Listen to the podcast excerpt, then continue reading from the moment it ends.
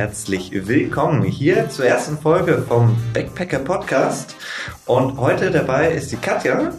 Und die möchte sich heute mal ein bisschen vorstellen und wir möchten mal ein bisschen über Stories reden. Sie war vor wie vielen Jahren warst du eigentlich in Neuseeland? Lieber Julian, vor zehn Jahren genau. Jetzt im Moment, vor zehn Jahren war ich in Neuseeland. Das ist auch schon ein Weilchen her. Durchaus. Und darüber möchten wir heute ein bisschen reden. Da sind nämlich auch einige Stories entstanden und äh, sehr viel mehr auch noch, aber da kommen wir dann mit der Zeit dazu. Magst du dich erstmal vorstellen? Ja, na klar. Also wie du schon gesagt hast, ich bin die Katja. Ich bin mittlerweile 39 Jahre alt und war, wie gesagt, vor zehn Jahren in Neuseeland. Dazu haben ganz viele verschiedene Sachen geführt. Also erstmal bin ich im Wald aufgewachsen, in der Nähe von Dessau, in einem Ferienheim. Also so diese Waldsache hat mich schon immer fasziniert. Das ist so ein Punkt, warum ich nach Neuseeland bin, die Wälder von Neuseeland zu sehen und die ganze Natur dort. Ich habe nämlich Geologie studiert und da haben wir uns alles Mögliche auf dem Papier angesehen und in Neuseeland findest du alles. Geysire, Gletscher, Verwerfungen, Riesengebirge, tiefste Löcher, alles findest du dort. Und da habe ich mir nach meinem Studium gedacht, ich reise jetzt mal nach Neuseeland, nehmen wir Zeit, ein Jahr und guck mir alles mal in echt an und sammel da mal noch Geologieerfahrungen ohne Ende. So war zumindest der Gedanke dazu. Okay, das klingt ja sehr spannend. Also, ich meine, dieses ganze Geologie-Zeug ist ja wahrscheinlich auch durch den Vulkanismus und so. Ja, richtig, ja. Sehr, sehr spannend da und ich glaube, in Deutschland hat man nicht so viel Auswahl, was so Geologie. Wir haben schon einiges, es ist aber irgendwie alles so mini, ja. Also wenn, wenn wir uns hier Verwerfungen angucken, dann äh, brauchst du hier und da schon mal Fantasie, dass das jetzt eine ist. Und in Neuseeland stehst du dann davor und denkst so, wow, okay, genau das äh, ist es. Ja, doch, so habe ich es mir vorgestellt. Jetzt sehe ich es mal in echt. Und apropos in echt, da fällt mir gleich eine Story ein. Und zwar ein Erdbeben. Ich habe, äh, wir haben ganz viel über Erdbeben geredet im im Studium und ich habe mir immer gewünscht, mal bei einem dabei zu sein, weil es natürlich ungefährlich ist und wo mir nichts passiert und so, ne? Und genau das habe ich erlebt. Und zwar war das Epizentrum im Milford Sound und wir waren zu der Zeit in Wanaka und da kamen dann noch so seichte Wellen an und man konnte das wirklich richtig spüren, wie die Wellen unter dir durch den Boden gehen. Das ist krass. Und du hast die Natur wackeln sehen und das ist also nicht wie vom Winde bewegt, ne, sondern alles wackelt, ja, der ganze Stamm der Bäume und die Häuser. Und es war aber eben an dieser Stelle noch, nur so seicht, dass wirklich nichts passieren konnte. Da ist ein bisschen was im Regal umgefallen. Aber ich bin gleich rausgerannt, um die Natur wackeln zu sehen, weil das äh, war das Faszinosum, was ich erleben wollte. Und durch meine Füße das zu spüren. Und das war eins davon, was quasi abgehakt werden konnte auf meiner, das will ich unbedingt erleben Liste. Oh, das ist cool. Also warst du da gerade im Haus oder? Wir waren in dem Moment im Haus, genau. Ja. Erste Reaktion war, sich in die Tür zu stellen, in den Rahmen, weil dann kann ja nicht so auf den Kopf fallen. So hat man das ja gelernt. Und dann dachte ich, nee, das verpasse ich jetzt nicht hier drin. Draußen steht nichts auf diesem Hof, was mir irgendwie anfallen kann, wenn es umfällt. Also gehe ich jetzt einfach raus und guck mal. Ja, cool. Ja, ich habe auch von einigen Backpackern, als ich in Neuseeland war, gehört, als äh, das war gerade so nach dem großen Christchurch. Äh, das war ein bisschen heftiger, 2016 ja. war das. Und äh, die waren im Auto, aber die waren wirklich oben an der, bei, äh, bei Picton an der Nordküste noch und die haben gesagt, äh, denken jetzt, ob da irgendwie ein Bär am Auto rüttelt oder so, weil okay, das ganze Auto ja. gewackelt hat. Also äh, ich habe es nie mitbekommen, fast schon leider, aber sag ich ja, das war was, was so, ich unbedingt erleben wollte. ich glaube, ich glaube für Leute, die da wohnen, liegt so ein, oh, ich schade, ich habe nie ein Erdbeben erlebt, eigentlich schon irgendwie ein bisschen komisch. Ja, stimmt. Aber äh, ich weiß nicht, es gehört halt so ein bisschen dazu, weil das ganze Land ist halt so geografisch so aufgebaut, dass es eben durch Erdbeben oder durch Vulkanismus entstanden ist und das macht es ja, glaube ich, irgendwie so spannend, auch die ganze Landschaft so, wie sie heute so ist und so. Ja, ja dadurch ist sie so geworden, wie sie heute ist, genau. Und wir können es fast uh, ungefährlich betrachten. Ja, fast. Also bis auf so ein paar Stellen. Ja, Oder genau, wenn, bis auf so ein man paar sich, Stellen. Wenn man sich nicht zu lange in Christchurch irgendwie aufhält und äh, naja, das ist ja glaube ich Und so nicht zu eins der tief in eine Gletscherspalte reinguckt. Genau, dann ist es glaube ich schon ziemlich gut. Ja. Ja, aber war dann, äh, um zum Anfang zu kommen, ähm, war dann Neuseeland schon lange so dein Traum? So Oder? während des Äh. Studiums ist das tatsächlich entstanden. Und ähm, ich hätte gern, wie andere das sich trauten, nach der Schule schon mal so eine große Reise unternommen, aber da war ich irgendwie noch nicht so weit. Während des Studiums habe ich dann ganz viele Leute kennengelernt, die waren mal ein Jahr in Australien und sind ein Jahr durch Asien und dann dachte ich, Mensch, ja, die sind vielleicht da irgendwie begabter, aber du wirst das schon hinkriegen. Und Neuseeland ist ja einfach dort zu reisen. Ne? Also die Sprache ist die, die man halt von der Schule her und auch aus dem privaten Umfeld äh, am ehesten kann, so in meinem Fall. Wenn es nicht ganz auch der gleiche Dialekt ist, aber man kommt da Richtig. rein, also das kann ich absolut bestätigen. Dann ist das äh, Land an sich so ein bisschen ähnlich aufgebaut wie das, was man kennt. Ne, also es sind jetzt nicht die, die krassesten Veränderungen, wie ich müsste mich in ein äh, chinesisches Regime einfügen und das durchblicken und, und mich da irgendwie einordnen. Da finde ich Neuseeland auch sehr viel einfacher. Naja, und dann hast du tausend Geschichten gehört, wie freundlich die Leute sind, wie die dich gleich aufnehmen. Du brauchst nur eine Karte in der Hand nehmen und dich an irgendeine Ecke stellen, dann fragen die, wie sie dir helfen können und ob sie dich zum Essen einladen können Ja. und bleiben dabei reserviert freundlich. Ne? Also das war das, was ich gehört habe, dass man da einfach mal willkommen ist und das eine easy Nummer ist, da rumzureisen. Und da habe ich mir gedacht, na ja, für so eine Lusche wie mich ist das dann wahrscheinlich die beste Idee.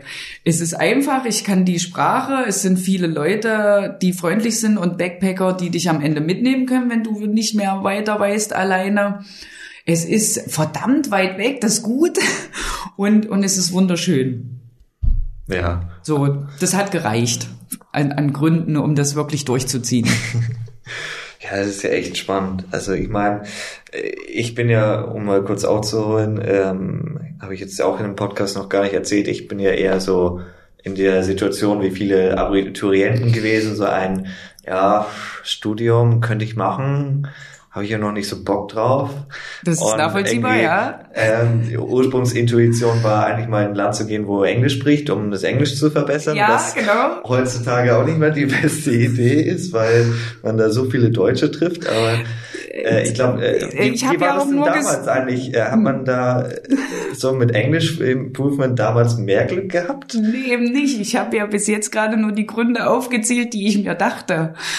Wenn du, also es war auch damals schon so, wenn du Englisch sprechen willst, darfst du in kein Hostel gehen und am besten auch nicht die Sightseeing-Punkte, die großen, weil dann hörst du tatsächlich aus, fast ausschließlich Deutsch. Ja, es waren tatsächlich äh, weniger andere Ausländer als Deutsche da Ja. und deutsche Backpacker ohne Ende. Und wenn du was lernen willst, gehst du auf die Locals zu. Das war tatsächlich damals auch schon so. Mhm. Und ähm, wie hast du das Ganze dann umgesetzt? Also wann hast du es mal so mehr in die Planungsphase gegangen und äh, vielleicht kannst du da ein bisschen erzählen, wie hast du dich ein bisschen mehr vorbereitet dann, als es dann Also, konkreter wurde. Als es konkreter wurde, habe ich als erstes Mal mich um den Flug gekümmert, dass die Sache schon mal sicher ist. Und damals war es so, dass man den Rückflug schon mal irgendwie buchen musste und den dann nochmal umbuchen konnte. Und dann habe ich mir alles Mögliche durchgelesen und mir ein Buch zum Thema Work and Travel in Neuseeland gekauft. Und da waren so Checklisten drinne. Die habe ich abgearbeitet. Weil ich der Meinung war, mit meinen damaligen 28 könnte ich ja das ohne Organisation hinkriegen. Im Nachhinein muss ich sagen, also ich habe das alles gepackt, aber so eine Organisation im Hinterkopf zu haben, dass die da ist, dass man die anrufen kann, dass jemand weiß, dass du überhaupt hier bist, ja, dass du Leuten Fragen stellen kannst, das hätte so ein angenehmes Gefühl der Sicherheit gegeben. so war ich irgendwie so ein bisschen wie äh, lost, ne? Also Ja. alles, was ich organisiert hatte, hatte ich organisiert und wenn das irgendwie schief gegangen ist, dann ja, dann war es halt in der Hose gegangen und ich stand da. Aber das mit dem Visum hat super geklappt. Dieses, äh, das alles auszufüllen, habe ich jemanden mir dazu geholt, der noch ein bisschen besser Englisch spricht als ich, damit da auch wirklich nichts schief geht. Und äh, eine Auslandsversicherung, Krankenversicherung habe ich abgeschlossen. Ja, die ich habe so dieses, auch- das auch deutsche heute noch. Sicherheitsgefühl muss befriedigt sein, ja. Absolut. kann ich, kann ich voll nachvollziehen. Also hatte ich schon mal einen ganzen Ordner voller Zettelei und natürlich habe ich alles nochmal gescannt und in einen äh, Internetordner hier so Dropbox-mäßig irgendwie reingepackt, so dass ich da jederzeit rankomme an eine Kopie meines Persos oder so. Aber tatsächlich habe ich all sowas nie gebraucht, weil das damals definitiv so sicher war, man konnte das Auto offen stehen lassen und wenn ich mal irgendwo was verloren habe, wo ein Name drauf stand, dann habe ich das zurückgekriegt. Niemand wollte das behalten. Weil die wirklich einfach mal ehrliche Leute sind. Zumindest Wahnsinn. die, die da leben, ja. Ja, ja. Ja, sie haben es halt auch nicht nötig. Nee, und Absolut ich, nicht.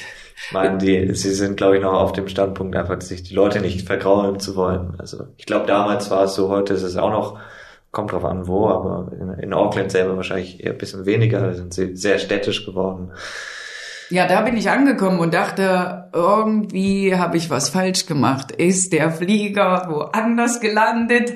Das ist doch nicht Neuseeland. Es ist so voll, so krass, so laut. Aber klar, eine derart große Stadt muss laut und voll sein. Anders geht's ja nicht. Ja, es ist ja immerhin die größte Stadt von Neuseeland.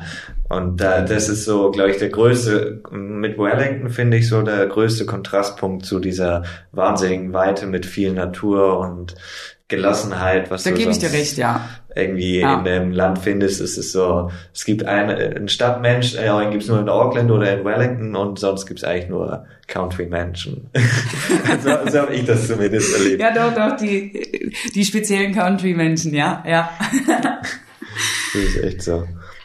Da fällt mir gleich äh, eine Geschichte ein, die ich da gern erzählen will, wollte von dem speziellsten Country-Menschen, den man da treffen kann, behaupte ich jetzt einfach mal. Und zwar heißt der Dan the Man. Okay.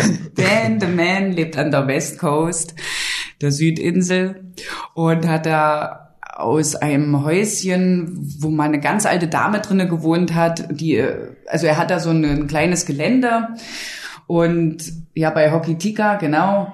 Und die Dame ist verstorben, die ist quasi ausgezogen und er hat ein Hostelschild dran gemacht. Das ist alles original 50er Jahre, ja. Es ist absolut großartig und wir sind da nachts angekommen. Äh, Seine Frau hat uns da eingecheckt und dann erstmal geguckt, so, oh krass und alles so inspiziert und nächsten Früh noch schlaftrunken im Bett gelegen, hört man eine Stimme, Guten Morgen! Aufstehen! Und so mit, mit Akzent, ne? Und da hat Dan the Man alles, was er auf Deutsch kann, rausgeholt und stand in Gummistiefeln, Jogginghose und einem zerletterten Hemd da und hat gefragt, was hier geht und ob wir mal mitkommen wollen in den Wald und hatte schon eine Schaufel in der Hand. da fragte ich dann frühmorgens so schlaftrunken, ich so, okay, im Wald, die Schaufel. Aber, aber ihr habt schon den normalen Hostelpreis bezahlt, so, oder war das jetzt eher so ein Homestay, wo ihr ein bisschen... Nein, das war bin ganz offiziell, ja, ja. Aber mit, mit Arbeiten, das klingt ja mal sehr interessant. Nee, wozu die Schaufel da war, war noch nicht klar, ne? Okay, äh, dann, dann machen wir weiter. Er wollte mit dem Pickup und jeder hat eine Schaufel gekriegt, in, mit uns in den Wald fahren. So als deutsches Kind, sag ich mal, denkst du an die Sprüche deiner Eltern, dass du nicht mit fremden Menschen mitgehst, im Wald mit einer Schaufel, was gräbst du dir da? Aber wir haben es gemacht. Weil es kann ja nicht passieren. Der Typ sieht total lustig aus. Der hat äh, roten Bart bis zur Brust und hinten lange rote Haare, vorne kurze rote Haare. Also mit der blauen Jogginghose 1A. Er hat noch ein äh, Luftgewehr mitgenommen dann in seinem Pickup. Ja. Und wir sind zu viert in den Wald gefahren. Und er hat uns auf dem Weg erklärt, was das alles so für Kräuter sind, von welchen man naschen kann, dass es gesund ist, wo man mal so zwei, drei Beeren essen kann, aber dann nicht mehr, weil dann werden die Halluzinationen zu krass und so. und wir haben schön mit unserer Schaufel dem Typen immer hinterher, der schön viele Stories erzählt und uns die Landschaft mal so richtig vorgestellt. Und rausgekommen sind wir dann an einem Flussbett wo daneben heiße Quellen waren. Und wir haben uns quasi eine Badewanne geschaufelt. Wow. Okay. Und die Aussicht war phänomenal auf Bergkuppen. Ja. dieser Fluss rauschte an uns vorbei, der war tatsächlich türkisfarben aufgrund des Sediments im Untergrund und natürlich der Sauberkeit des Flusses. Und äh, wir haben uns quasi ähm, Kuhlen geschaufelt, wo wir uns dann reinlegen konnten. Das heiße Wasser kam da reingeflossen und bis auf die Sandflies war es einfach mal eine perfekte Situation. Ne? Ja, die Sandflies auf der Südinsel, die sind ja eine absolute Qual, aber das ist, ja. glaube ich, eine, eine, Story für sich. Da könnte ich jetzt auch, glaube ich, vier, fünf auspacken, wo ich, wo man mal versucht hat, vor ihnen zu flüchten. oder versucht hat, den Biss nicht anzufassen. Denn wenn man 48 ja. Stunden lang nicht rankommt, dann hört's auch auf, dann nervt's keine vier Wochen. Aber wehe, du fässt es kurz an. Ja, dann ist, dann ist Ende. Dann, ja. dann hat man eine gute Erinnerung dran. Also ich hätte selbst nach meinem Aufenthalt, glaube ich, ich bin dann nach Asien noch weiter, äh, noch gut Erinnerungen an Neuseeland, die ich mitgeschleppt habe. Also da war schon einiges dabei. Ja, und äh, dann bist du halt in Auckland angekommen und ähm, hast dich dann äh, verloren gefühlt, so ein bisschen, oder? Ja, ganz schön doll sogar. Ähm, also das Ding war, dass auf dem letzten Flug von Australien nach Neuseeland saß ich neben einem äh, jungen Mann nach der Schule, der mit einer Organisation reiste und der erzählte mir, dass in seiner Reisegruppe auch noch ein Ossi wäre. und den will er mir mal vorstellen. Ja. Okay, dachte ich mir.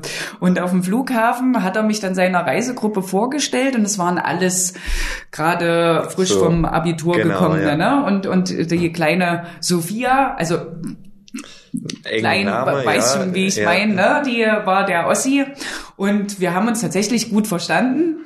Und dann hieß es, dass diese Reisegruppe abgeholt wird mit einem Bus, wo noch ausreichend Platz ist. Ich könnte doch da mitfahren. Da gab es erstmal noch eine kleine Stadtrundfahrt und so, ne? Und das war ganz nett, mit diesen zehn Menschen da anzukommen. Ja. Und was ein Zufall, wir hatten das gleiche Hostel. Super. Ja, perfekt. Aber die brauchten mich ja nun mal gar nicht, also waren die auf einmal weg. So, ne? Und dann stand ich in dieser großen Stadt mit meinem riesen Wanderrucksack und hatte als erstes vor, mir ein Postfach einzurichten und eine Bankkarte mir zu organisieren. Ich kann mich nicht erinnern, aber irgendwas scheiterte da. Und, und in dieser Riesenstadt, was ich überhaupt nicht gewöhnt bin, ne? Umgeben von ausschließlich Fremden und meine Freunde und Familie wirklich so weit weg, dass es nicht weitergeht, hatte ich da einen kleinen Nervenzusammenbruch. Ja, es war dann doch nicht ganz so einfach, wie ich es mir vorgestellt habe. Und das meinte ich, hätte ich eine Telefonnummer von jemandem gehabt, der ja. das für mich mit mir organisiert, dann hätte ich da anrufen können, mal kurz heulen können. Die hätten gesagt, Mensch, Katja, bleib ruhig. Wir helfen dir, mach das mal so und so. Ich habe dann die Reisegruppe gesucht mit denen, die zehn Jahre jünger waren als ich und habe gefragt, und wie macht ihr das jetzt?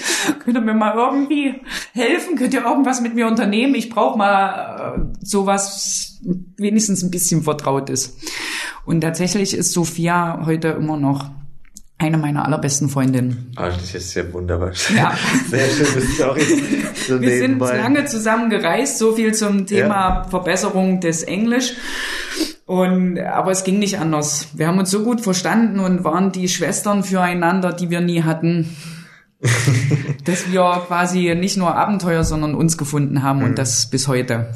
Ja, aber jetzt, jetzt muss ich nochmal nachfragen, so für, für mich, ich bin ja auch noch ein bisschen jünger, ähm, was hattest du damals für Möglichkeiten vor zehn Jahren mit te technischer Organisation? Internet war wahrscheinlich noch nicht so Doch. bekannt.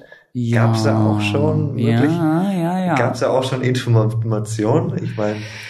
Na, wie gesagt, ich habe mir ein Buch gekauft, aber es gab auf jeden Fall ganz viele Reiseblogs. Okay. Also es haben Backpacker damals ihre Fotos und Berichte ins Netz gestellt. Dann gab es auch diverse Seiten, die dir Informationen gegeben haben, was du brauchst, wie du an eine günstige Telefonkarte kommst oder so. Ich behaupte mal, dass mir nichts an Informationsfluss gefehlt hat. Was mhm. mich interessiert hat, habe ich gefunden. Und dieses Buch habe ich mir gekauft, damit ich ähm, unterwegs lesen kann, weil Smartphone war da noch nicht so. Aber das Internet hatte schon verdammt viele Informationen bereit. Okay, okay. Ja, krass, wie lange es eigentlich schon ein gutes Internet gibt. Ja, doch, es das war wirklich so schon gut gefüllt.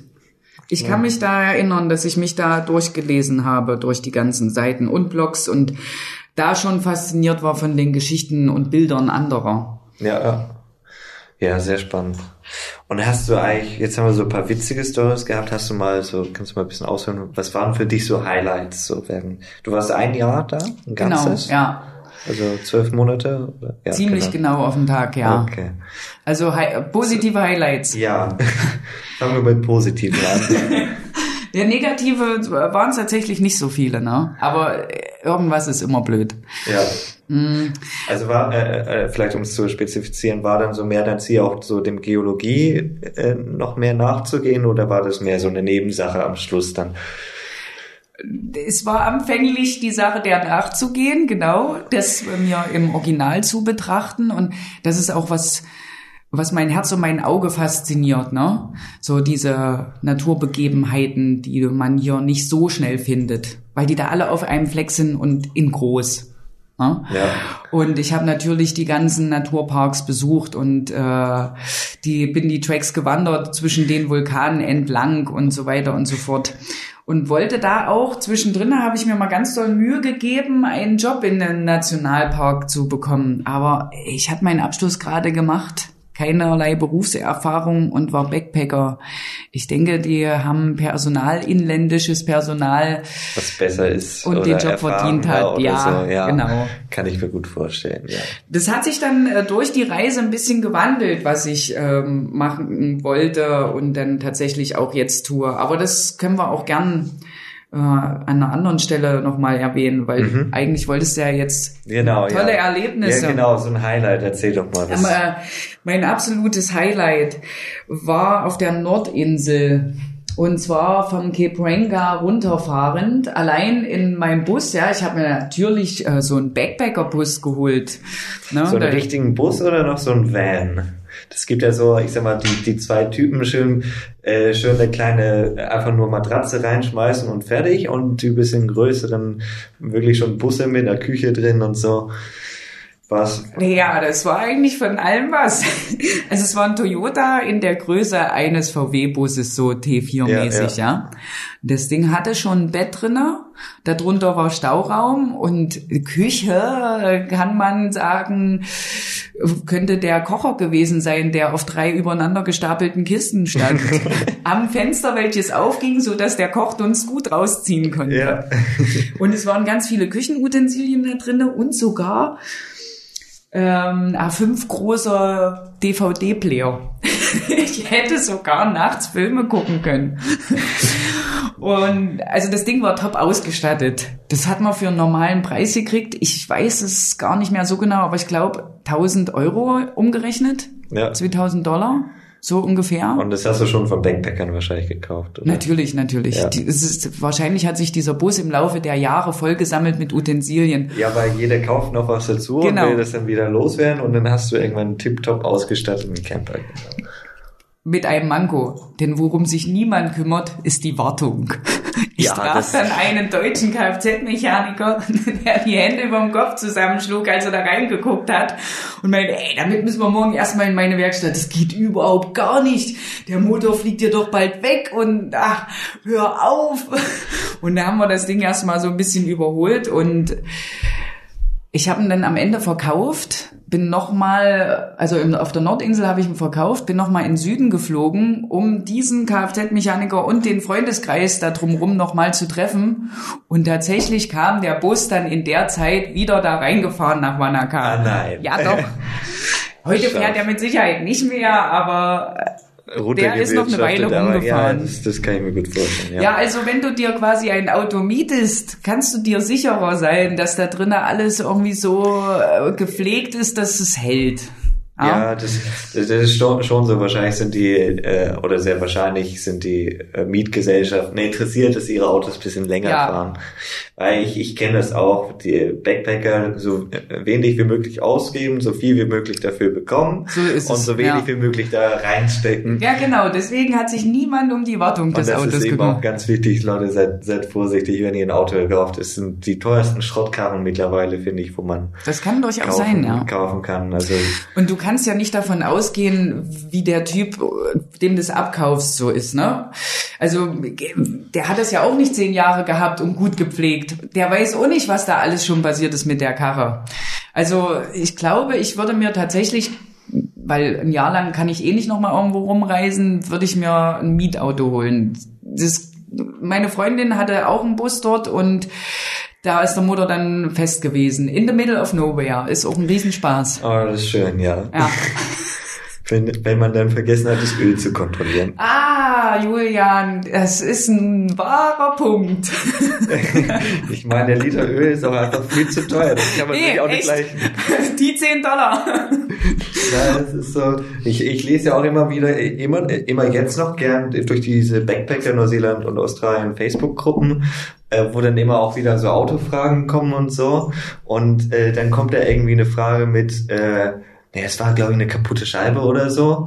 Ähm, von so einem alten Toyota, die kriegst du ja alle nachgeschmissen und dann, ja, das, das so 120 Dollar kosten, äh, eine neue Seitenscheibe reinzutun, das können wir uns nicht leisten. Das kleben was zu. Äh, und, und dann kaufen sie sich irgendwie eine Plastiktüte und dann ist es gut Ja. und so werden eben die Autos gewartet und dann will man trotzdem noch 5000 Dollar verkaufen wieder dafür.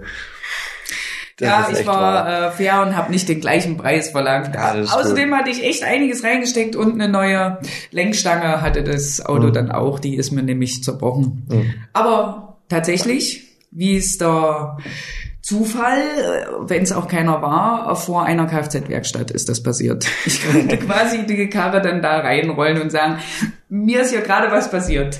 Also das ist ja immerhin noch Glück im Unglück.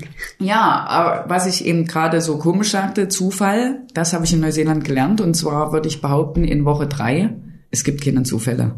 Da ist so viel Krasses passiert, es hat immer so viel Zusammenhang und, und, und Nachhaltigkeit, also was sich daraus ergeben hat und daraus wieder daraus, das konnten keine Zufälle sein. Also seitdem ich dort war, ist mir persönlich klar, dass es keine Zufälle gibt.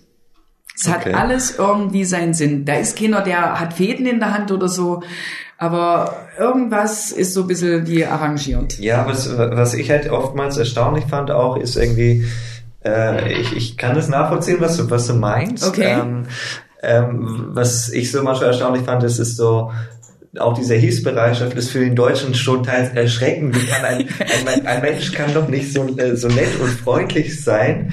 Ähm, Und ganz uneigennützig sich jetzt mal hier unter das Auto legen und dir helfen. Genau, Ja. ohne, ohne danach, da denkst du doch, oh, jetzt ist er eine halbe Stunde dran gewesen, jetzt muss ich dem noch 50 Dollar zahlen. Ja. Nee, der, der, überhaupt kein Problem. Und dann gibt er dir sogar noch einen Kaffee und dann, dann, dann weißt du gar nicht mal, wo du, äh, wie, wie du Danke sagen sollst Ja. oder so. Und, ähm, Das erwarten die aber auch nicht, nee. Nein, das ist Ja. äh, für, für sie ist es selbstverständlich, obwohl ich es selber nicht selbstverständlich finde, äh, sowas. Also und trotzdem muss man es irgendwie wertschätzen. Und das ist so eins der Sachen, was ich auch sehr ähm, spannend und auch äh, schön an Neuseeland fand. Also an, Ja, die an den Menschen. Menschen. ja, auf jeden Fall. Man fühlt sich da wohl. Es ist eine andere Mentalität. Ich habe auch viel drüber nachgedacht, woran das liegen könnte.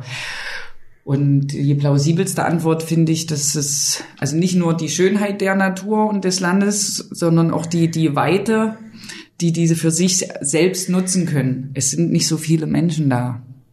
Jeder kann, äh, kann sich freier und weiter entfalten, als das hier möglich ist. Ich glaube, die Enge macht was anderes mit einem als die Weite. Meinst du nicht, das hat auch ein bisschen was mit dem Wetter zu tun? So, ich sag mal, ist das anders als hier? Ja, du hast glaube ich schon, äh, ich müsste jetzt mal eine Statistik anschauen, aber ähm, also ich glaube, du hast schon mehr Sonnentage in Neuseeland als, als in Deutschland, aber ähm, weil ich meine, wenn du hier im Winter ein halbes Jahr grauer Himmel, heute ist es auch schon fast wieder so, ähm, und dann hast du irgendwann so eine Schnauze und äh, dann denkst du mal, okay, deshalb sind die Deutschen so grimmig, oder? Na gut, okay, was ist, äh, was wahrscheinlich stimmt, dass weniger Wolken am Start sind. Aber die Jahreszeiten sind die gleichen, nur andersrum.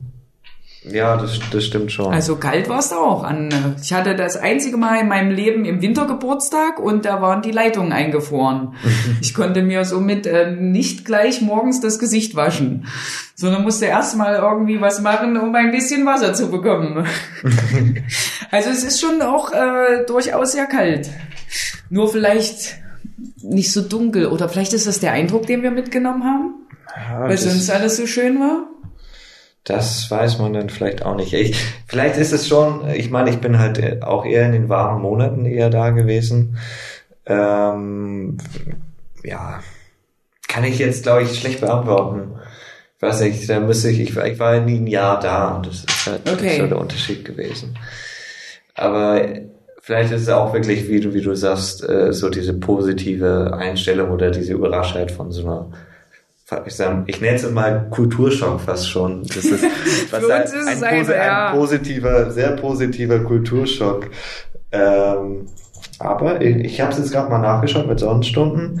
Ähm, da Deutschland hat ähm, ja bis zu 1917, also 1917 Sonnenstunden im Jahr und Neuseeland hat äh, 2300. Na gut, Aber das ja, ist ein okay. geringfügiger Unterschied, da gebe ich dir recht. Okay, aber ich glaube, es ist nicht so viel, dass man das damit begründen kann im Wetter. Ja, Es, genau. äh, aber wir einigen uns aber darauf, dass es mit reinspielt. ja. Ja. Und wenn dort die Sonne scheint, dann, dann leuchtet alles wundervoll. Und wenn äh, in einer überfüllten Stadt die Sonne scheint, dann leuchtet es nur bis zur nächsten Hauswand. Ja, oder es wird gespiegelt an der nächsten Glasfassade. Genau. Aber dann Und trifft blendet, dich wieder. Dann, dann, dann blendet es eher. Genau. Gut, jetzt sind wir immer noch nicht zu deinem Highlight gekommen, oder? Ah ja, stimmt, das Highlight. Also ich in dem Bus, genau, allein die Küste entlang fahren. Und ich schaue immer nach rechts aufs, aufs Meer und dann sehe ich da an einem Strand äh, zwei Autos am Straßenrand und die Leute stehen und gucken aufs Wasser. Da dachte ich mir, oh, was gucken die denn da? Da muss ja Oma gucken, ne? Habe ich mich quasi hinter die gestellt, bin runter zum Strand gelaufen und habe erkannt, was sie sehen. Delfine. Delfine, die in der Bucht da schwimmen und spielen. Und stand ich natürlich auch da und guckte so. Dann sind die Leute irgendwann gegangen und es nieselte so ein bisschen. Und ich bin immer mal noch ein Stück rein ins Wasser und habe so ein paar Fotos geschossen. Und dann sind die Delfine mir entgegengekommen und haben mir suggeriert, also so zumindest meine Einbildung dazu, ne, dass ich mit ins Wasser kommen soll. Die sind so so, so typisch delfinmäßig rückwärts geschwommen, mit dem Kopf aus dem Wasser guckend und haben was gefietscht. Ne? Okay. Und, und das haben die in Formation gemacht. Und Ja. dann habe ich mich so umgedreht und dachte, okay, die anderen sind gar nicht mehr da. Diese Delfine meinen mich. Das, da muss ich das jetzt machen. Das bin ich ohnehin. Es regnete ja. Hab mir quasi äh, im Bikini angezogen und bin ins Wasser gegangen. Und das war wirklich das, was die wollten. Die haben dann mit mir gespielt. Die sind um mich drumrum, sind mit mir, mit den Wellen. Also rechts und links von mir waren dann jeweils lass mich lügen, drei, vier Delfine und wir sind mit der Welle nach vorne wieder zum Strand. Und wir haben beide Sicherheitsabstand voneinander gelassen. Also ich habe auch nicht versucht, meine Hand auszustrecken, um die anzufassen. Das war nicht meine Ambition und die haben auch nicht mit meinem Körper spielen wollen und den durch die Luft schnipsen oder sowas. wir haben wir fanden es fetzig, miteinander umeinander zu kreisen und mit den Wellen nach vorne zu schwimmen und ich weiß nicht, so ungefähr eine halbe Stunde würde ich sagen, war dieses Spiel. Dann war mir durchaus kalt und dann habe ich auch gesehen, dass da sehr kleine Delfine mit dabei sind. Weiß ich nicht, ob es jetzt wirklich noch Baby-Delfine waren. Oder so halb ausgewachsen, die brauchen wir auch. Mir kam Jahre. aber der Gedanke, dass äh, der Beschützerinstinkt der Eltern da immer noch sehr groß ist und bevor jetzt irgendwie was komisch wird und dieses wahnsinnige Erlebnis als negativ abgespeichert werden muss, verlasse ich jetzt mal das Wasser, habe mich nochmal bedankt und ja, im Nachhinein sage ich, das war das Grandioseste, was mir da passiert ist. Okay, krass. Also das, das habe ich jetzt auch noch von keinem gehört. Also Delfinen, na gut, welche Seen oder so. Es gibt ja auch, äh, glaube ich, auf, auf der Südinsel, Kaikoa, äh, schöne, schöne Touren im äh, Bay of Plenty eigentlich genauso, oben auf der Nordinsel. Aber jetzt so random am, am Strand Delfine Mhm, zu sowas, ja. treffen und dann äh, noch, äh, äh, man muss ja eigentlich sagen, den Mut zu haben, zu sagen, hey komm, jetzt gehe ich da rein, das ist schon, ja. Ja, äh, und allein, die anderen waren ja weg. Ja. Also ich habe schon überlegt, aber wie die sich quasi aufgebaut haben, das, das bedeutete, komm schon, was stehst denn da jetzt rum? Komm doch mal mit rein hier, ist lustig, guck mal, wie lustig. Mhm. So kam es mir zumindest vor und da habe ich es einfach mal gemacht und es ist gut gegangen. Ich hoffe, dass das jetzt nicht irgendwie jemand mal nachmacht und dann geht das nicht gut, ne? Ja, es immer, ist immer, immer noch, noch mit Vorsicht genießen, das, das denke ich auch. es sind große Tiere, die nicht unbedingt von uns zu beherrschen sind oder berechenbar sind, ja, also ist Ja. jetzt keine Garantie dabei. Ich hatte, ich hatte mal, okay, ist vielleicht auch ein Highlight, aber um es ein bisschen zu drehen, nicht ganz das positivste Highlight, aber ist nichts passiert. Ähm, weiß ich, bin ich auf der Südinsel in den Melbourne Sounds äh, gewesen und ganz an der Spitze äh, hieß es auch schon, da kann man äh, auch Rochen sehen, recht große und äh, auch Haie. Ähm, und das, das mit dem Haien habe ich aber ziemlich spät gelesen und äh, ich hatte nämlich eigentlich schon vor, da baden zu gehen. Okay. Und dann sehe ich da schon an der Seite so einen großen Rochen rumschwimmen und dachte, hm, na, vielleicht doch nicht. Wollte dann reingehen und sehe auf einmal, da schwimmt ein Hai rum. Okay. Hast Also du die, wirklich- die Spitze der Flosse gesehen oder was? Äh, Nee, der, der kam, äh, das war so ein recht flach abgehender Ah, Strand. du hast ihn tatsächlich durchs Wasser Und- durchsehen ja, können. das war halt klares Wasser und so und Okay. sehr flach auch. Ähm, und der kam wirklich bis ein Meter an den Strand ran. oh. Und ähm, Oho. Da war habe ich dann gedacht, hm, vielleicht sollte ich da jetzt doch nicht reingehen. Und äh, dann äh, hat irgendein Kind auch noch, äh, das war ein Local, äh, noch geschrien, äh, dass da irgendwie ein Hai wäre und Rochen und auf einmal kamen die ganzen Locals an Hm. und dann kam da ein Fischer, der hat so seine Fischabfälle da alle, alle verfüttert dann an den Hai. Okay. Und die sagten mir, ja, das ist völlig normal, hier sind ein paar Haie. Äh, die, die unterhalten sie, die füttern sie auch und äh, man sollte hier nicht unbedingt baden gehen. Hm, also- man sollte alles lesen, bevor man losrennt. Genau, das, das, das stand auch wirklich dann auch selbst auf Campermate, auf äh, den gängigen Apps und so, dass da äh, einige Haie rumschwimmen und dass man hier sehr, sehr hohe Chance hat, sie zu sehen. Aha. Aber man sollte nicht unbedingt baden gehen. Das, das ist halt so mit Informieren, äh, ist man schon, glaube ich, schon noch ganz Siehst wichtig. du, Julian, ich würde sagen, das war wieder mal kein Zufall, dass dann einer in dem Moment so weit rankam, dass du ihn sehen konntest und nicht ins Wasser gegangen bist. Ja, das ist wirklich schon, ja. Hm? So eins dieser, ja, es, es fügt sich alles so, auch wenn man mal schon drüber nachdenken muss, es fügt sich schon irgendwie alles zusammen. Ich denke schon. Wenn, wenn, wenn ich jetzt sagen könnte, ein, ein kleines Kind, irgendwie, was war er, fünf, sechs Jahre oder so, hat mir praktisch schon mal das Leben vereinfacht. Man weiß ja nie, was passiert. Vielleicht wäre auch nie was passiert. Es sind auch, die Locals sind auch wirklich mit den Füßen noch ins Wasser reingegangen, als er da einen Meter da Es sind vorbeigeschwommen ja ist. jetzt wahrscheinlich auch nicht so eine Bestien, die sofort, wenn das Nein. irgendwo was Kn Knochen mit ein bisschen Fleisch überzogen, so ein Menschenknöchel ist jetzt auch nicht so viel Fett. Nein, das, das stimmt auch. Mögen ja auch eher Fisch oder ein bisschen Ich glaube, wir sind da auch Fleisch. sehr geprägt von den Medien, was so ein Hai angeht. Ja, vor allem die, die alten Filme, Steven Spielberg oder so, der weiße Hai, da Das haben man, wir ja geguckt. anders. Ja, haben wir alles geguckt, aber äh, Ne, das prägt tatsächlich. ja, das ist äh, sind, dann, sind dann so Vorurteile, wie man es Mm, eben. vor Ländern hat, vor, vor anderen Kulturen oder vielleicht auch vor Haien. Ja, Und man kann es tatsächlich nie wissen. Wenn der sich irgendwie angegriffen fühlt, äh, wenn der Angst verspürt, dann greift er an und ist besser, man geht nicht ins Wasser, ja. Hm. Also Haie habe ich nicht gesehen, Wale auch nicht, wie man da beobachten Ah, kann. schade. Aber mit Delfinen kann ich punkten. Ja, ja. Ja, die Wale habe ich leider auch verpasst, aber Pinguine habe ich dafür. Ja, natürlich, Pinguine. Also Pinguine gibt's ja so viele verschiedene auch. Das Ja. ist, ist schon schön. So mal in freier Natur, sonst kennt man sie ja irgendwie nur aus dem Zoo. Mhm. Und schon auch was ganz anderes, wenn auf einmal aus dem Meer abends dann die Pinguine wieder ankommen. Ja. Das erste Mal, da, da war ich mir überhaupt nicht informiert. Ich habe nur gelesen, gelesen, da ist ein Strand mit Pinguinen. Komm da am Mittag so an und denkst so, hier, da ist doch gar keiner. Wo sind sie denn? Wo sind die denn alle?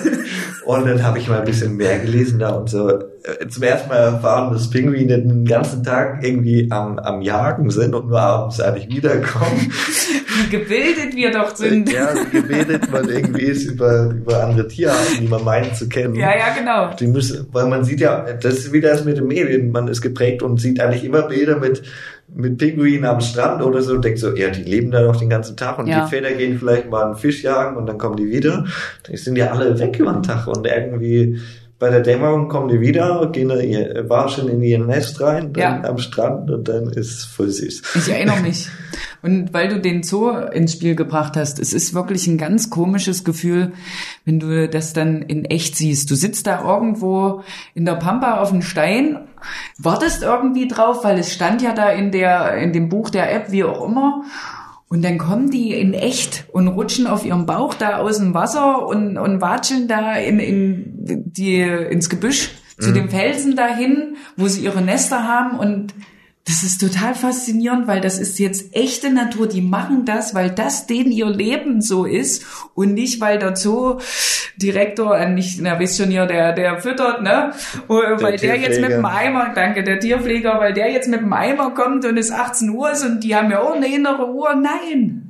Das ist, was die machen. Und du sitzt hier, du darfst hier sitzen und kannst das beobachten.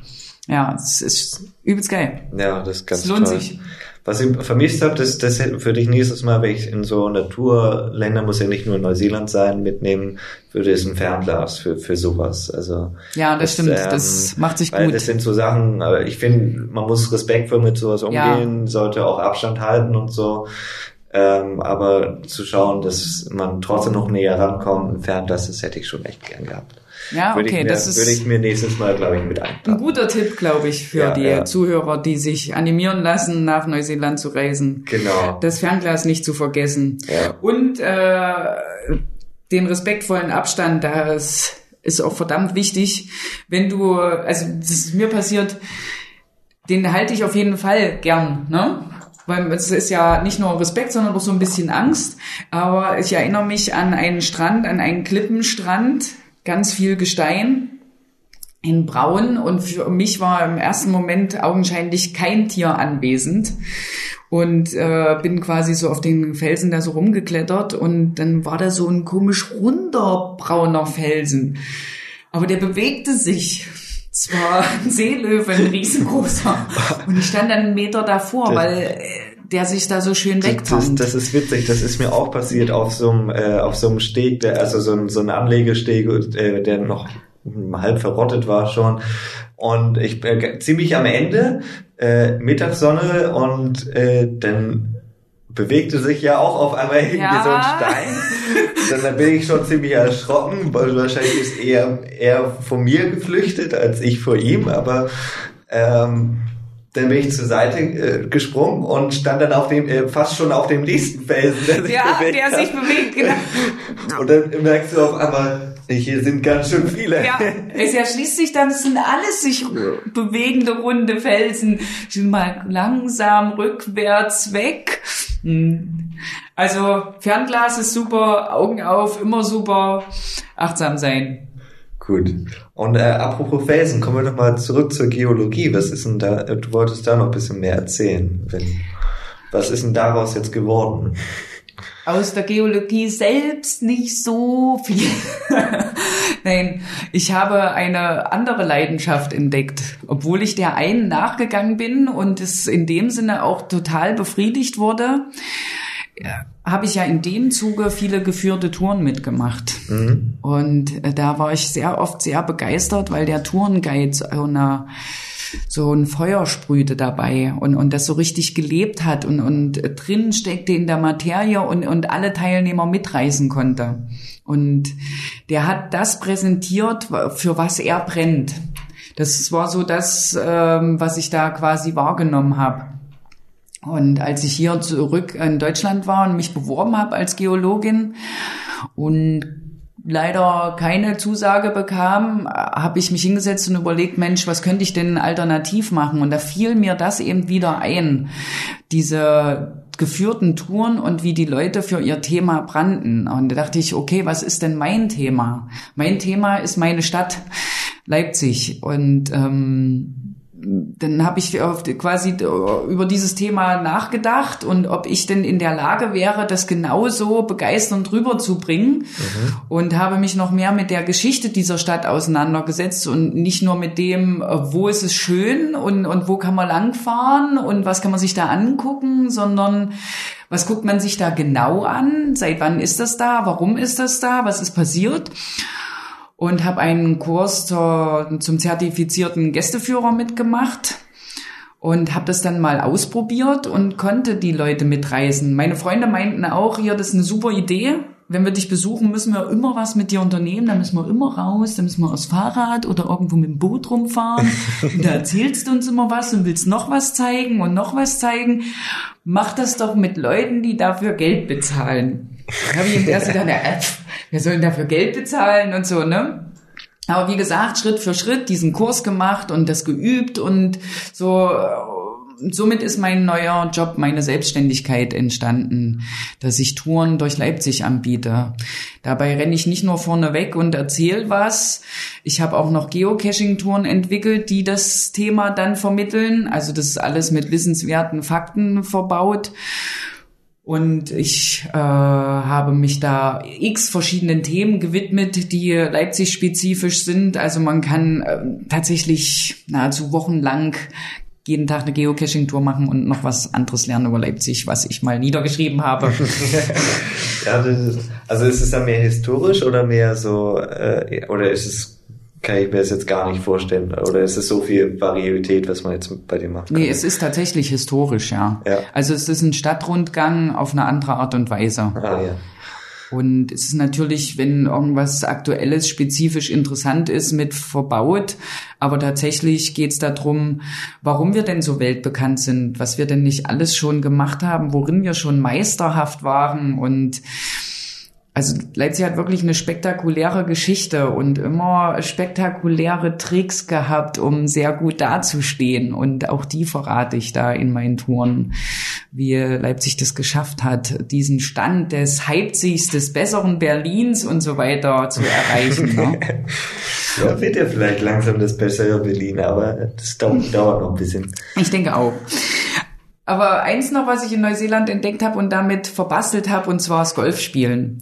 Das ist ja nicht so elitär dort wie hier. Da geht ja der Klempner mit seinem Blaumann nach der Arbeit eine Runde auf dem Platz zocken. Ehrlich? Ja. Das, das wusste ich nicht. Krass. Okay. Mhm. Und da habe ich ein paar kennengelernt, die eben immer mal auf dem Golfplatz sind. Und die hatten natürlich ihr Equipment auch zu Hause. Und dann haben wir auch ein bisschen im Garten gespielt und, und der Auffahrt raus und ein bisschen durch, durchs Dorf, sage ich mal. Und es ist dann so eine Art Crossgolf gewesen. Mhm. Und das habe ich mit dir hergenommen. Ich habe mir dann äh, ein paar Golfskills angeeignet und je häufiger man spielt, umso besser wird man da ja auch, wie immer, wenn man was erlernt. Und das habe ich auch mit eingebaut. Ich benutze aber keine richtigen Golfbälle bei meinen Angeboten, sondern sogenannte Almost Golfbälle. Die sind aus Hartschaum, machen nichts kaputt und können auch niemanden verletzen. Wenn man sich als Neuling quasi mal verschlägt und jemanden trifft, dann ist das alles nicht so schlimm. Okay. Und das ist eben auch ein Angebot, was ich mit aufgenommen habe und was äh, sehr gut funktioniert. Eine Runde Golf im Park. Ah, cool. Und ja. da habe ich keine Löcher gebuddelt, wollte ich noch dazu sagen. Ja. Wir machen das noch ein bisschen einfacher. Wir spielen Ziele an, was Großes so eine Parkbank, ein Baum oder irgendwas, was wir mitgebracht haben. Ja. Zum Beispiel ein Schirm, den wir verkehrt rum im Boden stecken und da dann reinspielen. Sowas in der Richtung. Also ein bisschen einfacher als okay. diese kleinen Löcher auf dem Golfplatz. Und dann bleiben aber die großen, großen Hölzer bleiben dann noch im, im Topf. Also die, die bringen wir gar nicht erst die mit. Die bringt ihr gar nicht mit. Nee, der, der Umgang mit so einem Holz ist auch noch mal ein bisschen komplizierter als mit einem Eisen. Ja, das stimmt. ah, du mal, kennst dich aus. Ich, ich habe mal zwei Jahre lang Golf gespielt mit, von der, mit der Schule aus. Also, okay. Ähm, wir haben Basic, eigentlich Basic Golfkurs ja. gemacht und so. Ähm, aber ich bin nie von dem Abschlagübungsplatz runtergekommen in zwei so, Jahren. Okay. Also äh, ich habe einmal ein Turnier gespielt, ähm, mehr schlecht als recht, weil es hat so in Eimern geschüttet, dass äh, ich nach diesem, wir haben, wollten neun Löcher spielen, haben aber nur sechs gespielt, weil dann wegen Regen haben wir gesagt, wir spielen nur sechs Löcher. Und nach diesen sechs Löchern habe ich mich bis auf die Unterhose im Auto ausgezogen, weil alles nass war und äh, dann erstmal umgezogen. Aber ja, war, war recht spaßig eigentlich, aber ich bin, glaube ich, jetzt nicht der begnadete Golfspieler geworden. Okay. Na, wenn du das äh, längeren Zeitraum geübt hast, dann wurde dir das auf verschiedensten Art und Weisen erklärt und wenn du ein Talent hättest, hättest du es gemerkt. Ja, genau. Es, es hat äh, also sowas wie, wie die, die Haltung vom Golfschläger ja. oder so, das habe ich, glaube ich, auch wenn ich jetzt noch Minigolf spiele, äh, noch beibehalten, aber äh, ich glaube, den Rest, da habe ich nie so Talent für gehabt oder so. Na, es ist so die Erfahrung jetzt, ich mache das ja seit neun Jahren fast. Ja, vor neun Jahren habe ich die Idee dann so entwickelt, nachdem ich hier zurück war, genau. Und pro Gruppe sind so zwei, drei Leute dabei, denen gelingt das richtig gut. Sind bestimmt auch ein paar Glücksschläge dabei. Und ähm, die meisten bräuchten ein paar Stunden mehr. Ne? Aber da wir Ziele anspielen, treffen die trotzdem mit dem einen oder anderen Schlag mehr. Ja. Aber so richtige Golftalente, da ist der Welt, glaube ich, nicht besät davon. Mhm. Es ist ja recht kompliziert. Das Blatt ist klein, der Ball ist klein und äh, was man am Blatt, also am Schläger und am Ball versaut an Millimetern, sind ja in der Ferne dann Meter bis. Das sind ja Meter bis Ja. Kilometer fast schon gefühlt. genau. Aber wir bringen das am Anfang trotzdem näher. Wir üben erstmal eine ganze Weile und zeigen, Ja. wie die Schlägerhaltung geht und ausholen und treffen und zielen und so. Und dann spielen wir sechs Löcher. ja. Mit oder ohne Regen. ja, das ist ja gut. Aber ich wusste echt nicht, dass es in Neuseeland nicht so elitär ist. Das Nee, gar nicht. Also kann ich da auch, äh, sage ich jetzt mal als Backpacker, eigentlich mal hingehen und sagen, ich habe jetzt Kannst du mitgehen? Mit jemandem, der da in dem Club Mitglied ist, kannst du mitgehen. Okay, cool. Ja. Das, da habe ich, hätte, hätte ich nämlich wirklich mal Bock zu, weil ich sag mal, wenn man so, vor allem für, für jemand, der mal irgendwie Basics schon mal irgendwie gelernt hat oder so, äh, dass einem einfach mal gesagt wird, komm, wir gehen jetzt mal auf den Ja. Platz und äh, wir können jetzt mal eine Runde Golf spielen, egal wie schlecht du bist, irgendwann kommt, äh, wirst du schon zum Loch kommen und wenn du jetzt mal äh, einen Ball aus dem Wasser fischen musst oder keine Ahnung was, aber äh, nee, cool. Hätte, ich- hätte jetzt so nicht geh auf die Locals zu und ähm, Ja, der- lass dich mitnehmen. Genau, das ist auch die Logik zugehen, das ist halt so die Sache. Entweder Roofing oder sonst im Hostel wird man da nicht fündig, das ist meistens so. Ja, Schau, man hat die, den schönen Dan, äh, der einen äh, mit einer Schaufel schon ein Loch buddeln lässt. Dan the Man. Der hatte eine Visitenkarte, die war auf der Rückseite voll geschrieben in ganz kleiner Schrift, was er alles kann, ja. Und die war wirklich von links oben bis rechts unten voll geschrieben mit seinen ganzen Qualifikationen, für was du ihn anrufen kannst. Und ich habe den auch mehrfach besucht. Und weil du gerade sagst, Roofing, auf, auf seinem Gelände, in seinem Garten habe ich dann mitgeholfen und habe auch Farbe von seinem Schuppen abgeschrubbelt und neu lackiert, äh, als einfach Wahnsinn war, mit dem Zeit zu verbringen. Der konnte so viel zeigen, geben. Äh, Absolut faszinierender Mann. Ja, Sehr- der hatte so viele. Geschichten und so ein warmes Herz und so, so viel Positives, ne? Den sein Karma war einfach mal top gesät. Ja. Hast du sonst noch irgendwas, was du loswerden willst? Naja, Work and Travel, ne? Man wirkt auch ein bisschen und travelt nicht nur. Ich könnte mal noch die grandiosen Jobs erwähnen, die ich da so gemacht habe. Ja, aber es stimmt, da, da sind wir noch gar nicht zu gekommen. Was hast du denn so, nebst ein bisschen Roofing oder so noch gemacht? Mein erster Job war in den Milford Sounds eine Lodge zu cleanen. Nach der Wintersaison mussten die ganzen Bungalows mal irgendwie wieder aufpoliert werden, bis in jede Ecke.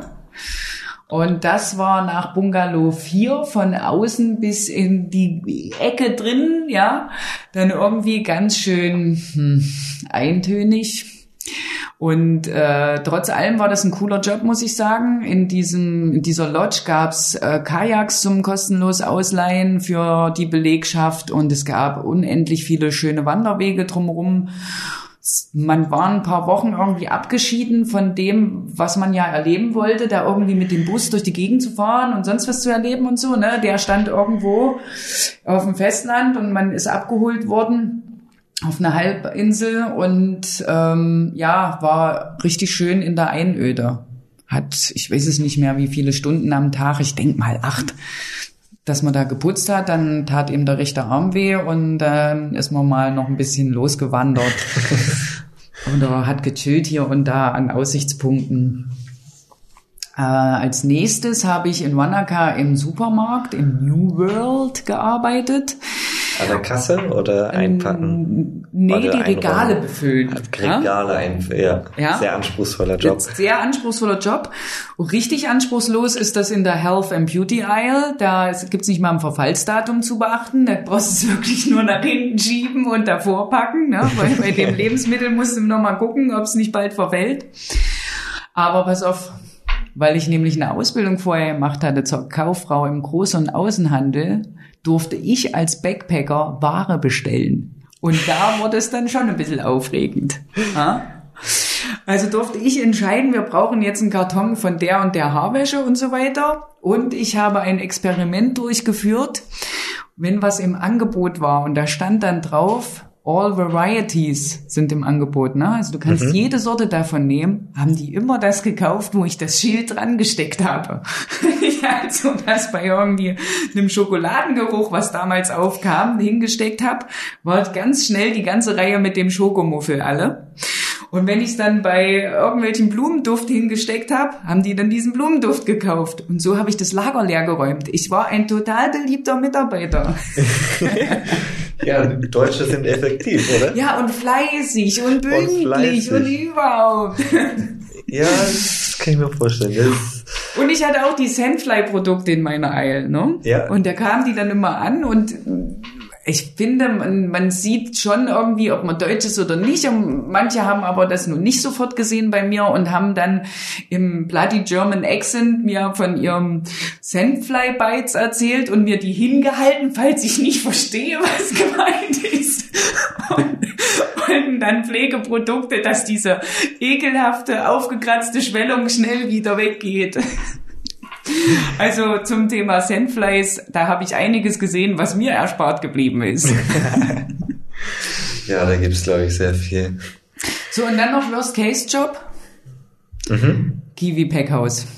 Ich wollte schon fragen, gar kein, also nur Packhaus gemacht oder auch ähm, Ja, es war dann, wenn man... Picking, Picking oder so auf der, äh, auf der Food Farm, hast du auch irgendwas gemacht? Mm, Nee, wenn man einmal eingeteilt war, blieb man dann an der Position. Okay, ja.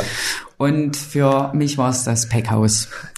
Und es ist insofern die Hölle, in welcher Geschwindigkeit auf einem Laufband Kiwis an dir vorbeikommt, die du alle inspizieren sollst, und zwar von allen Seiten. Ich verstehe das ja auch, ne? wenn da so eine Druckstelle ist und dann ist es in diesem Karton, in dieser Stiege, das äh, gammelt ja nicht nur da an dieser Kiwi, sondern fällt auch die umliegenden Kiwis an. Ja. Deswegen muss das schon top sein. Aber diese Geschwindigkeit und dann musst du die da alle anfassen und, und das im Blick haben und dann kommen da deine Vorgesetzten vorbeigelaufen und geben dann Kommentare zu deinem Tempo und so weiter. Also man muss sich erstmal einarbeiten und dann kommt man da schon klar. Aber dieses halb nach vorn gebeugte über dieses Laufband, ja, das ist schon durchaus anstrengend Das ist gewesen. schon anstrengend. Ja. Also äh, äh, interessant, ich habe in, also vor allem die Tawanga-Gegend, wahrscheinlich warst du auch da in, oder warst du woanders? Das Carry, ist, äh, carry. Carry, Carry, ja. Ja. das ist äh, so eins der. Carry, Carry ist ganz oben, oder? Ja, Warst du ganz da ah, ist es, okay. genau. Ja, ja. Ich war äh, äh, ein bisschen in der Tawanga-Gegend, wo auch ja sehr viel Foodpicking und Kiwi-Farms betrieben werden. Und dort habe ich auf dem Campingplatz zum einen, diese ganzen Campingplätze sind ja alles Backpacker, äh, Working Backpacker Ja, genau. Campingplätze. Ja. Äh, da, das war der einzige Ort in ganz Neuseeland, wo ich es ein paar Mal nicht geschafft habe, auf einen Campingplatz zu kommen, weil die alle voll waren Ah, okay, ja. äh, weil da alles Working äh, Ja. Backpacker äh, sind und dann war ich da auf einem ähm, und habe da auch zwei Deutsche getroffen, die sagten, ähm, sie machen auch Kiwi-Packing. Und äh, sie meinten, äh, äh, ja, ist eigentlich, weil sie haben auch schon Kiwi-Picking gemacht Mhm. und äh, äh, auch schon Orchard, also die waren so die Kiwi, äh, alles aber durch. ähm, Schon total verkiwit. Genau, so total verkiwit. Und die haben gesagt, ja, Kiwi Packing ist jetzt von den von den Sachen, wo man bei Kiwi machen kann, eigentlich schon das Beste, auch wenn es sehr Okay. anstrengend ist. Ähm, und die haben sich äh, wirklich eine goldene Nase verdient da, weil die haben ähm, die äh, war gerade äh, Hauptsaison vom Kiwi Picking her. Und äh, dass wir jetzt alles abfertigen können, die ganzen Massen, äh, läuft die Packing Farm 24 Stunden durch. Okay, krass. Das stimmt. Nach uns kam nämlich noch eine Schicht. Nachts Ja. rödelten die da auch in dem Packhaus. Ja. Das stimmt. Und wenn wir früh gekommen sind, haben wir noch andere wegfahren sehen. Dann wurde mal kurz durchgekehrt und dann war Ah, ja. unsere Schicht dran. Okay. Stimmt. Das lief die ganze Zeit. Weil die, die, die kriegen das sonst von der Zeit her gar nicht alles durch, Ja. die ganzen. Äh, und die haben gesagt, sie machen äh, ähm, in der äh, äh, Packing Farm, die sind maximal auf Effekti äh, Effizienz getrimmt schon. Die haben einfach zwei Schichten. Mhm. Ah, zwölf Stunden. Was, die Menschen, die du kennengelernt hast? Ja, die und äh, die haben Nachtschicht gearbeitet. Aber Äh, warte mal, 2 mal 12 ist 24. Ja. Und Ja. dann? Also die haben wirklich, ähm, zwölf, äh, sie haben ja gesagt, sie haben zwölf Stunden gearbeitet, Ja. haben da äh, den Nachtzuschlag bekommen. Die haben äh, sechs Tage in der Woche gearbeitet ähm, und äh, nur am, am Montag frei gehabt. Also haben die einen Sonntagszuschlag irgendwie auch immer noch Ja, bekommen. ja. Ähm, und dann den langen äh, Arbeitszuschlag, weil die haben nur eine halbe Stunde Pause gehabt in den zwölf Stunden. Das ist unfassbar. Ähm, und die haben aber wirklich, äh, was haben die, 24, 25 Dollar dann Okay, äh, schlussendlich ja. pro Stunde bekommen. Also äh, die sagten, das ist von Kiwi her eigentlich so das Beste, was, was sie gemacht haben, was sie machen konnten. Naja, das- dann schon, ich da glaube, sammelt eine sich gute, schnell was an. Gute Entschädigung dafür, Ja. dass sie äh, Sie sagten, äh, auf einem 10 Dollar äh, Campingplatz pro Nacht Ja, gut, okay. im Auto, wo man äh, sich vielleicht sogar vielleicht was Besseres gönnen könnte, würde ich jetzt behaupten. Aber Ja, aber wenn sie eh nur mit den Kiwis beschäftigt sind, brauchen sie keine gute Unterkunft. Ja, das stimmt schon. Da können sie ihr Auto irgendwo hinstellen, dann mal kurz da drinnen abmatten und ja, weiter die geht's. dann bis mittags und dann äh, oder nachmittags und dann irgendwann geht's wieder ab auf die Farm. Also. Ob die ihr Leben lang noch Kiwis essen wollen, würde mich mal interessieren. Äh, ist halt interessant, wie, wie stehst du so äh, zur, zur Kiwi, seit du ein bisschen mehr mit ihr gearbeitet hast? Ich finde sie immer noch verdammt lecker an sich. Ja, man durfte ja dort die leicht angeschlagenen essen und die tatsächlich original gereiften goldenen Kiwis. Das ist besser als Schokolade. Wir haben die wirklich massenhaft gegessen. Ja, Und die goldene ist äh, viel leckerer als die grüne. Ich finde beide toll. Ich kaufe sie aber nicht, weder die eine noch die andere, weil sie einfach mal einen verdammt weiten Weg hierher nimmt. Sie ist nicht gereift, sondern unreif gepflückt. Es schmeckt absolut nicht genauso und ich mag so diese weite Reisen von Obst und Gemüse nicht so. Ich versuche regional zu leben. Das ist der Hintergrund. Ansonsten finde ich die Kiwi natürlich klasse. ja, aber die goldene ist einfach tausendmal besser. Ja, ich. sie ist tausendmal besser, genau. Vor allem, wenn sie in Neuseeland äh, ist sie nochmal viel besser und Ja. wenn dann gerade noch Picking-Zeit ist und du dann für 79 Cent ein Kilo Kiwis Ja, genau. kaufst, dann, äh, dann gibst einfach Müsli mit bisschen Joghurt, Kiwi rein und dann haust du da drei rein und das schmeckt so wunderbar und das ist So so ist super. es. Ja, so, jetzt sind wir bei der Kiwi angelangt. Passt doch gut zu Neuseeland. Äh, Würde ich mal sagen, schließen wir das Ganze hier mal ab. Ja, ist eine super runde Sache, denke ich auch, Fand dass ich- es an der Stelle spannend, passt. Was, äh, fand ich sehr spannend, was da für Stories schon sind. Und wenn es mal wieder so ist, dann treffen wir uns vielleicht nochmal und dann kannst du noch ein bisschen mehr auspacken. Sehr gern. Ich würde noch kurz was zur Sprache bringen wollen. Und zwar habe ich ja hier mein Tagebuch mit. Ja, Da drin lese ich zurzeit aktiver, weil es ja jetzt zehn Jahre her ist und ich blätter immer mal auf, um zu gucken, was vor zehn Jahren mir heute widerfahren ist. Und ich bin übelst glücklich, dieses Tagebuch geschrieben zu haben. Das hat mir auf der Reise sehr geholfen, weil so viel passiert ist jeden Tag. Ich hätte das gar nicht verarbeiten können, beziehungsweise mir merken können also selbst dort schon nicht, was ich alles erlebt habe. Ich finde es im Nachhinein absolut genial, dass ich dieses Buch habe.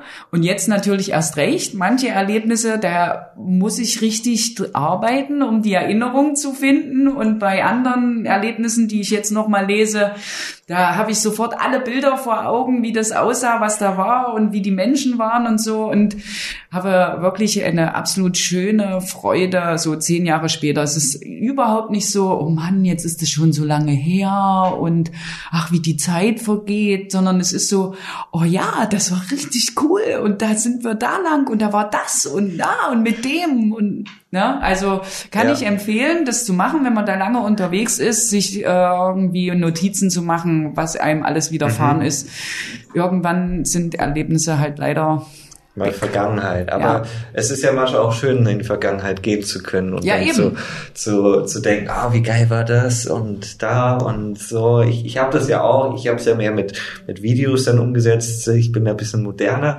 ähm, aber ja. ich, ich, ich habe auch noch die, äh, Oldschool-Typen ist jetzt schon fast der falsche Begriff, finde ich. Ähm, aber die, die Leute, die wirklich mit dem Tagebuch durchgelaufen sind und einfach eine halbe Seite über den Tag aufgeschrieben ja, haben, was passiert ist. Das reicht ja. Das reicht absolut, finde ich ja. auch. Und äh, das hast du irgendwie sieht man ja nach zehn Jahren wirklich eine coole Erinnerung an ja. das Ganze. Das, das finde ich echt cool. Ja, schon, schon so, ja, cool.